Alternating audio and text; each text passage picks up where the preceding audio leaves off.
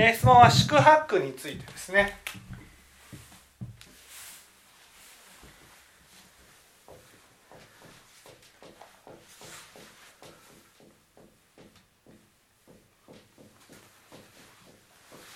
えー、宿泊と言いますのはまず宿と、ね、最初の宿と4つの宿を合わせた泊ってことなんです。だから全部で8個ですね。はい。えー、宿泊で何かというと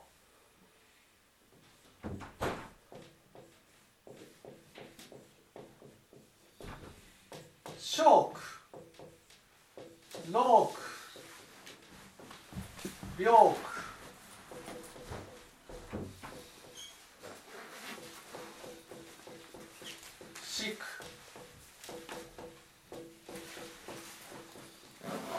愛別陸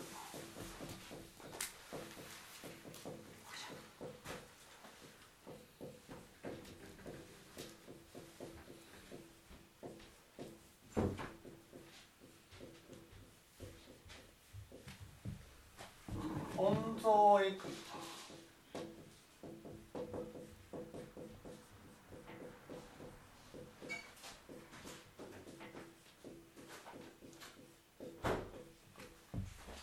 えっ、ー、とグフトック。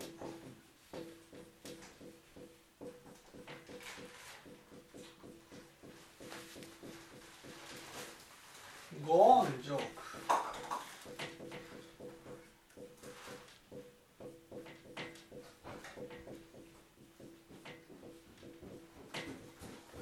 ですね。これが宿泊、ね、宿泊で小区老区病句四句この最初の4つを四句と言います。ね、この四句と合わせて愛別陸本蔵へ句工夫特区五音上句この4つの苦しみを合わせて八句というんですね。えー、最初の「小句」というのは、えー、生まれる苦しみね、この世に生まれてきた苦しみ、ね、生きていく苦しみっていうことです。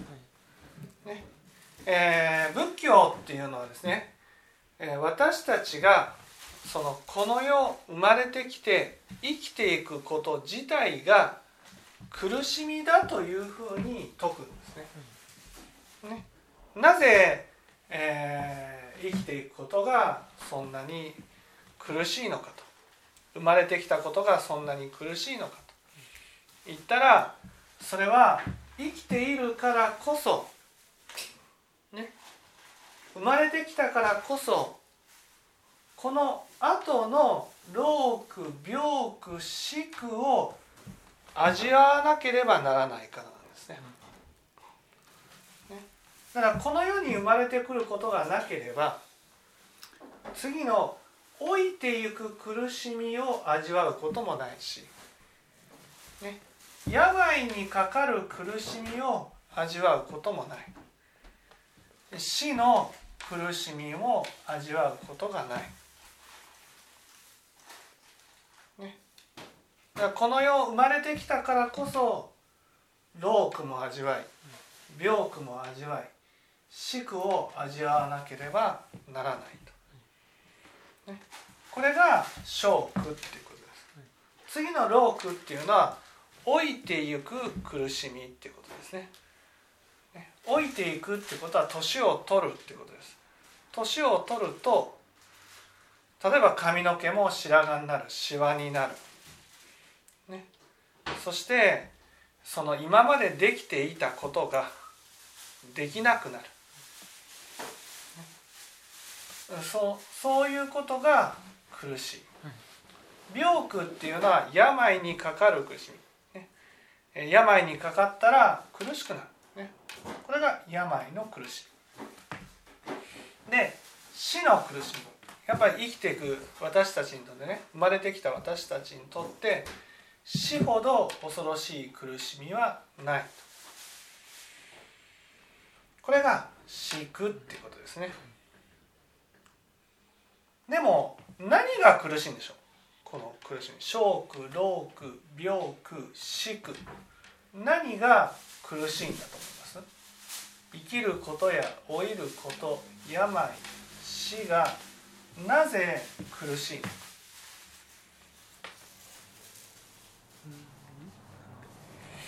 多くの人が持っている我が崩れていくからでしょうか。うんそうですね。我が崩れるから。ね。我私たちには我というものがあるね我我っていうのは思い通りの生活ができる。思い通りの人生を生きていくことができる、ね、その思い通りに、ね、思い通りになると。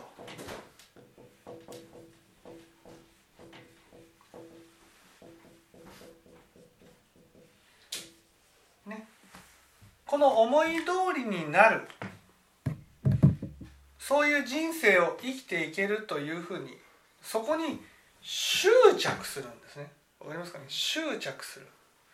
思い通りになるところように執着を。思い通りそう思い通りの人生を生きていくことができるっていうことに執着する、執着すると思い通りにならないことがやっぱり苦しみになるわけですね。ね結局老いていく苦しみ何が老いていくことが苦しみなのかっていうと老いるとね老いるとね自分自身が例えばバカにされたりとか、ね、周りの人からね惨めな思いをしたりとか、ね、例えばうん若い時にはいつだってね、えー、その外食に行けると。でも年を取るとねその外食に行きたいと思ってもね若い人たちが「いやちょっと一緒に食事に行きませんか?」って言われることもないと。ね、老いているためにいろんな惨めな思いをしないといけない。例えばその台所だってね今まではお母さんがね、えー、こう自分の我が城のように使っていたと。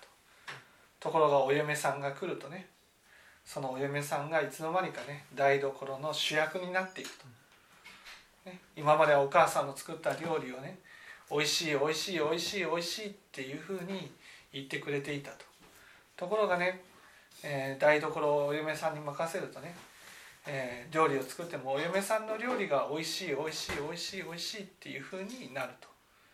そうすると誰も私のことを認めてくれないと、ね、家を建ててもね若いうちはね家の中心は若い者のね若い夫婦のねものだったと。ところがね子供が大きくなってね子供がお嫁さんを迎えるとねじいじいばあばはですよ橋に追いやられてなんかこの惨めな生活をしないといけないと。老いるっていうのはただ肉体が老いていくっていうことが苦しみじゃなくてねその自分が中心だった生活から自分が脇役に変わっていく人生になるわけですね。みんなに、えー、思い通りにね自分でやりたいことができていた人生が老いるとねその思い通りにならない人生になる。体が重くね痛くてねえー、どっかに行きたいと思っても行けない。テレビを見ようと思っても目が薄くなってね、えー、テレビがよく見えない、ね、何をやってもすぐ疲れるからねちょっと動いてはね横にならなくちゃいけない、ね、そういう思い通りになると思っていた人生が思い通りにならない。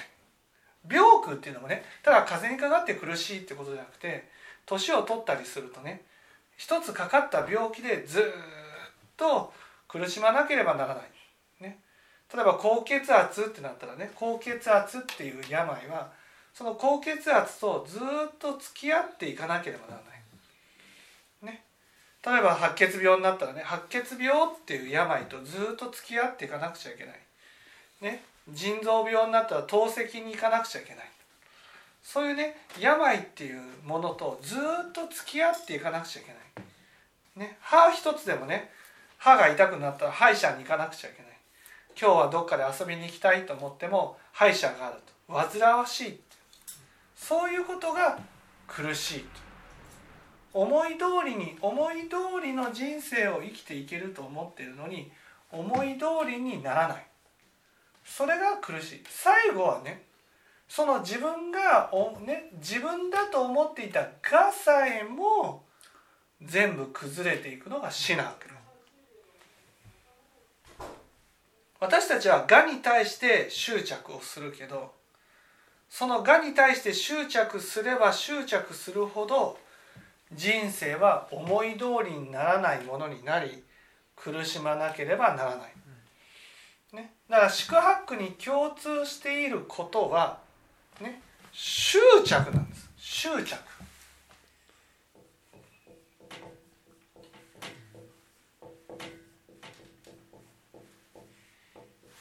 人間は何で苦しむか。執着で苦しむ。執着っていうのはこうこうでこの「が」っていうのはね。こうでないといけないっていうね。こういう人生を送れて当然っていうのはこういう人生にすごい固定してこだわってるわけ。ね、そのこだわっているものにぐーっとしがみつく心が執着。わかりますかね？その難しい執着。あまあその自分が思っているはずのものに固執するってこと、そうそうそうそうそう。そうでなかったらすごい不満に思って苦しむという。そうそうそうそう。例えば好きな人ができた、はい、ね。付き合ってくださいっていうふうに言うとごめんなさいって言われてもいやそんなことはないってこれが執着、はい、付き合えるというねこの人と付き合えるっていう未来にぐっと現実は違っていてもそれ現実が違っていてもその現実を受け入れることができないことが執着っていうんですよ。例えばねえーと、洪水が来て、ね、家が流された。そうするとなんで苦しむか。家が流されたから苦しんでるわけじゃないんです。わかりますかね？が流された。家が流されたから苦しんでるわけじゃない。ね？津波が来て洪水が来て家が流された。家が流されて苦しんでいる人は家が流されたことで苦しんでるわけじゃないんです。家が自分にあるべきだって思ってるからそうそうそうそう。ね。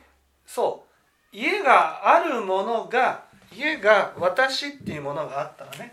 私っていうものがあったら私には家があると。ね、この私と家を結びつけて私というものはこういうもの家を持っているもの。そうそうそうそう。私というのは車を持っているもの。この私っていうね私っていうものはねこのこの世界で何かを手に入れたものと結びついて私を証明してるわけ。ね、こういうものを全部失った私って何者かわからないんです。これを無名って言うんです。無名。私が私に対して暗い状態なんです自分が何かわからないそう自分は何者かわからない何者かわからないからこの世手に入れたもの例えばね東大に入ったとするでしょそうすると東大というものと私を結びつけて私とは東大に入ったものだ。ここれが「が」なわけ。ね。ねそれとかその何でも鑑定団にね行く人だったらこう壺をね壺を見てもらうと、そうすると300万円の壺だってなったらね。ね。なぜかね出品者が深々と頭を下げるいやいやいやこの壺が300万円ですよこの人が300万円の価値があるわけじゃないですよね。この壺が300万円なのにこの壺と私を結びつけるこれを我をつけるっていうんです。この結びつきをすごい欲するっていうか守ることが執執着。そうそうそうそうそうそう。ね。これはこのこの我をつけたものは私の存在を証明するものなわけ。自分の一部と。そう自分そう自分の自分の存在を証明するもの。その証明するものに、ね、例えばこの家が流されたとなると、ね、流されたと思うと現実には家がないのに家があるものが自分だっていうのが変わらない。それで苦しむわけですだから家がなくなったらねあ家がなくなっちゃったんだ。もう仕方ないなって思ったら苦しまないわけ。だけどその家がなくなったら私というものがわからないっていうことをうっすら気づいてしまうんです。これが怖いんです。死ぬってことはねこの世手に入れたもの全てと切れるわけです。切れたらどのどうなるかと。私が何者かわからないう完全な無明に。そう。そうなんです。だから生苦生きることが苦しみっていうのはね。生きることが苦しみっていうのはなんで苦しみなのかって言ったらねこういうものを手に入れたいって思っても手に入れたい求めていてもそれが思うように手に入らないんだ、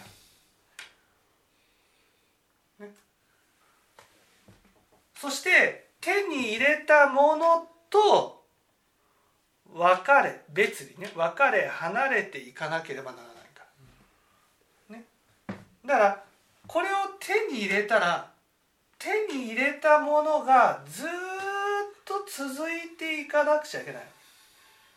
あその状態が。そうそうそうそう。これが我なわけです、ところが手に入れたものがずっと続くものではない。これを仏教で無常っていうんですね。無常。無常っていうのはねその細かい変化を言うわけじゃなくて一度手に入れたものがねずっと自分のものになるわけじゃないってことなんです。いつか必ず私の元から離れていかなければならない。離れていったらどうなるか離れていったら、ね、離れていったら自分は何者か分からなくなっちゃう。これが苦しいわけ。これを見たくないからこれに手に入れたものにぐっと執着して、ね、いつまでも握っていたいっていうふうに思う。握っていたいって思っても東大は私じゃないわけ。私の手に入れたもの。だからその東大というものを失う時が来る。死ぬ時にはね。これが無常。どんなに家を手に入れたね。例えば私が家を建てたとしても子供がね息子夫婦が家をねもう我が物顔に使った時点で「この家は誰のものなんですか?」っていう。ね。自分のものにしたのに子供が年を取ってね子供がねえー、なんていうんですかね物をね例えばそのこれはお父さんやお母さんが建てたお家なのにねその後ろ側にねあのフィギュアが置いたりするとねねまるでこの辺この場所は息子のものだと。私が建てたのにそうそう私のものであったはずなのに私のものでなくなる、ね、そうするとこれが無常となる。そしてね愛別陸。愛別愛してるもの愛してるものっていうのはねがは我をつけているものってことです。ね我をつけているもの。我をつけているものと離れていかなければならない苦しみ。ねこのねなぜ私たちはこの我をつけてね執着するのかというと私たちには見たくもないもう一人の自分がいるんです。ね。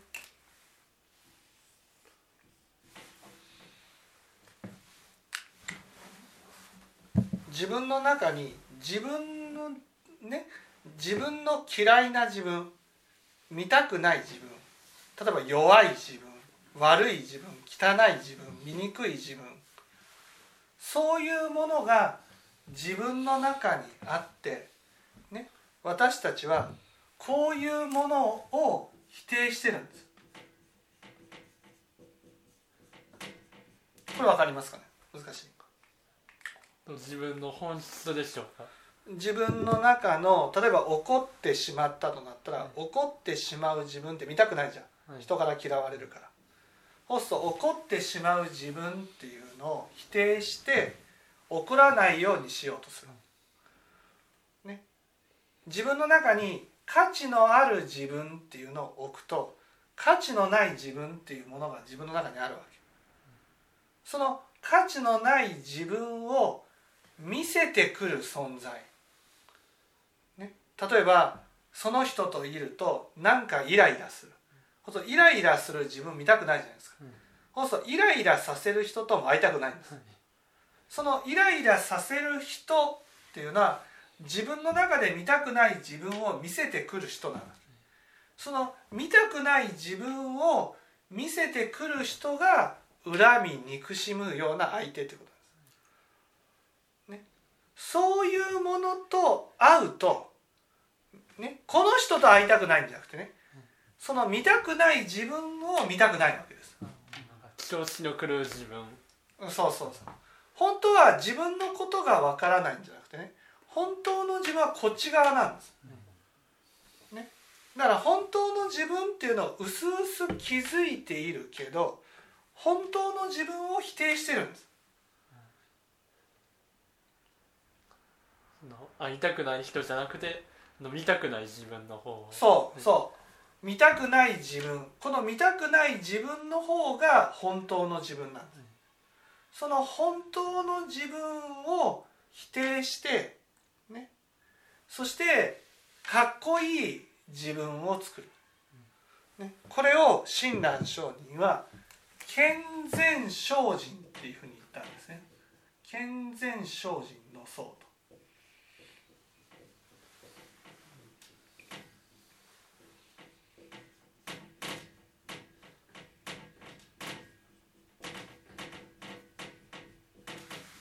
ね、健全精健全精進っていうのは、ね、自分は賢い人間で、ね、いたい。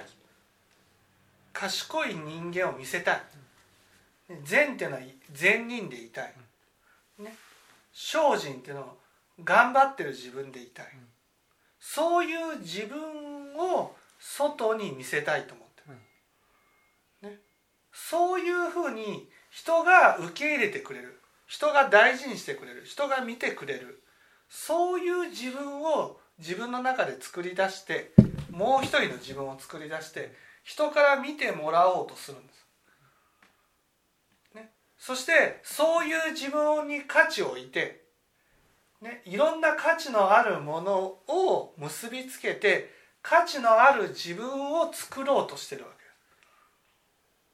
でもこのこの価値のある健全精進を示したこの私こそ私の中で作り出したもう一人の私だから死んでいく時に崩れる。この自分の中ので作った健全精進が。うん。そう。自分の中で作った健全精進が崩れる。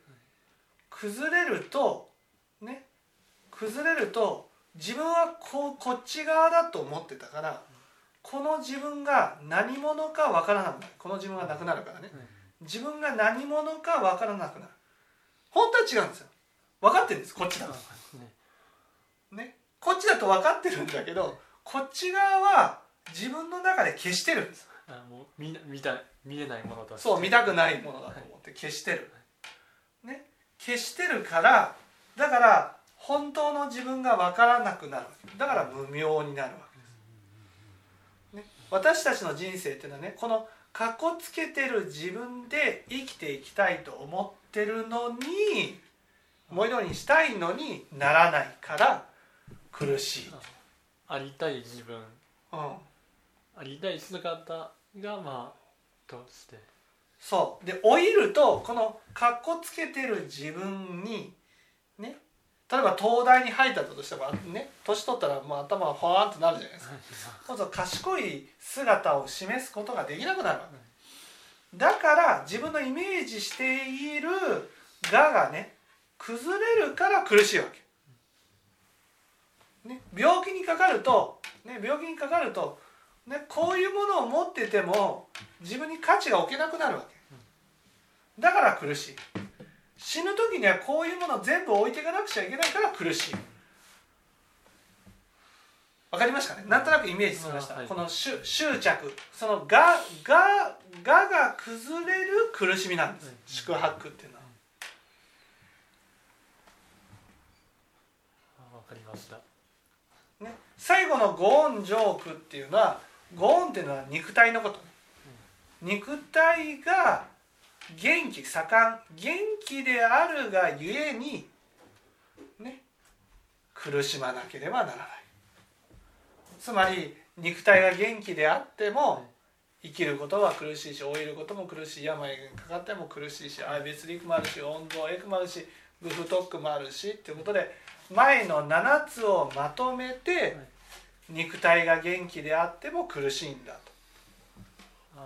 このこういったことがいずれ起こりうるからそうそうそうそうそう。元気であっても。そう。まあ未来のことを考えて苦しまなくちゃいけない。い。つまでの元気ってわけにはいかないって分かってるから。そうそうそうそうだからまあ仏教、まあ、これはね初期仏教の教えだから初期仏教っていうのはすごく簡単なわけですよ。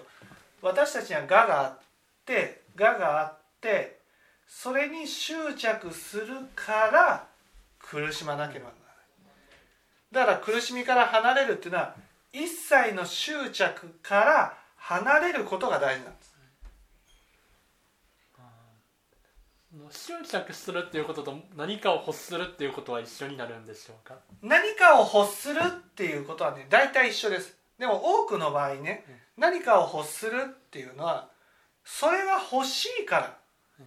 じゃなくてねそれを手に入れて自分の価値にしたいから欲しいわけ例えばねあの5歳の男の子を餓死させた、ね、ママ友っていうのがいいじゃないですか。あはい今そのママ友は1000万以上のお金をね踏んだくって何に使ったか。ブランド品を買うのに使ったんです、はい。僕思う。ブランド品なんて買わなくてもダイエットした方がいいと思いません、はい。ね？ブランド品っていうのは価値のあるものなんですその価値のあるものを手に入れたら自分に価値があるっていうふうに思っちゃう、ね、だけどブランド品をい、ね、次から次へと買いあさったってことはね。それを手に入れても自分に自信がつかなかったってことなんですまあ思い通りにならなかったってことでしょそれを手に入れても思いその思い通りになるっていうのは「が」の通りね、うん。この「が」っていうのは価値のある自分でいたいわけ、ね、価値のある自分になりたい。でも価値のある自分っていうのはそういうものを手に入れていくんじゃなくてこの業自体をね変えていかなくちゃいけないわけ。自分のね性格を変えなくちゃいけないわけ。だけどそういうねお金で買ったブランド品さえ手に入れたら価値があると思っちゃった。でも本当の価値じゃないってこと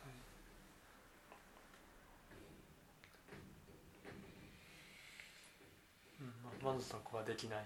そう満足はできない。だからそれはねそれはじゃあブランド品を買ったからといって使うかってことなんです。使うかっていうとね自慢するためにしか使わないんですそのブランド品のバッグを日常で使って使いやすいから使うならいいわけ。はい。そういうふうに自分の生活の中で使っていきたいものに、ね、が欲しいと思って買う。これ欲っていうんですけど、はい。そうやって買ったものは別に執着しないわけ。あ使っていくものには執着。そう使っていくものはねなぜ執着しないかっていうとだんだんボロボロになっていくから。あもういずれ まあボロボロ無なそう無情だから、はい。無情だっていうことが分かるから執着しない、遅かれ早かれ自分のものでなくなったり自分の手元から離れたり。そう。ねほとんどの人が執着するものっていうのは、ね、ほとんど使わないもの。例えば分かりやすく言えばねよくあるじゃないですか。DVD とかね2本買う人いるでしょいるんですか？はい？そんな人いるんですか？いるじゃないですか。一つは保存用。はい。手をつけずに手垢をつけずに その、ね、封さえ開けないっていう。どうかもう一つは自分が見る用。はい。この保存用に買いたいっていうのを執着っていう。はい。使う？あーそういうか。使わないのに欲しがることを執着。そう使わないの。例えばブランド品とかね。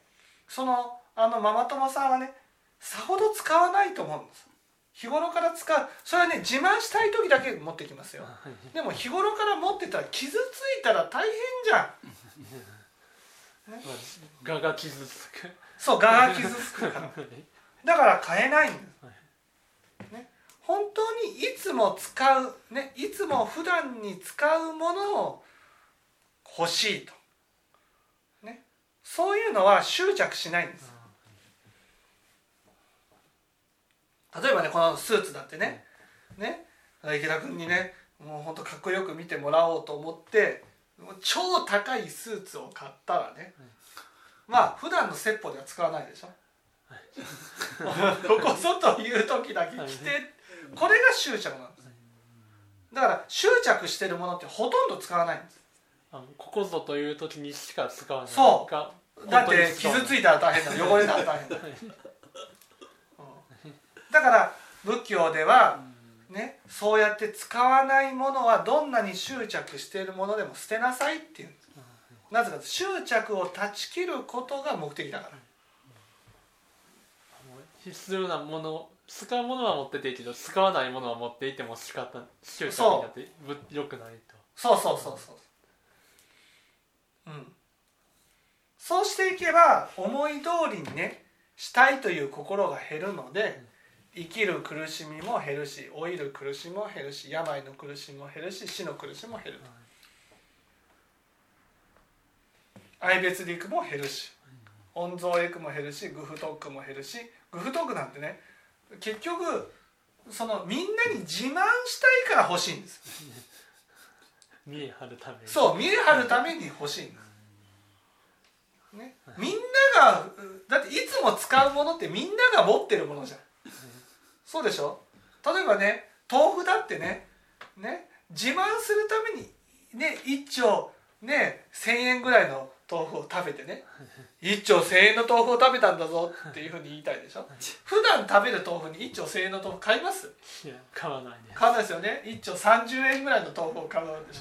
それはみんなが手に入るんです。何の自慢にもならない。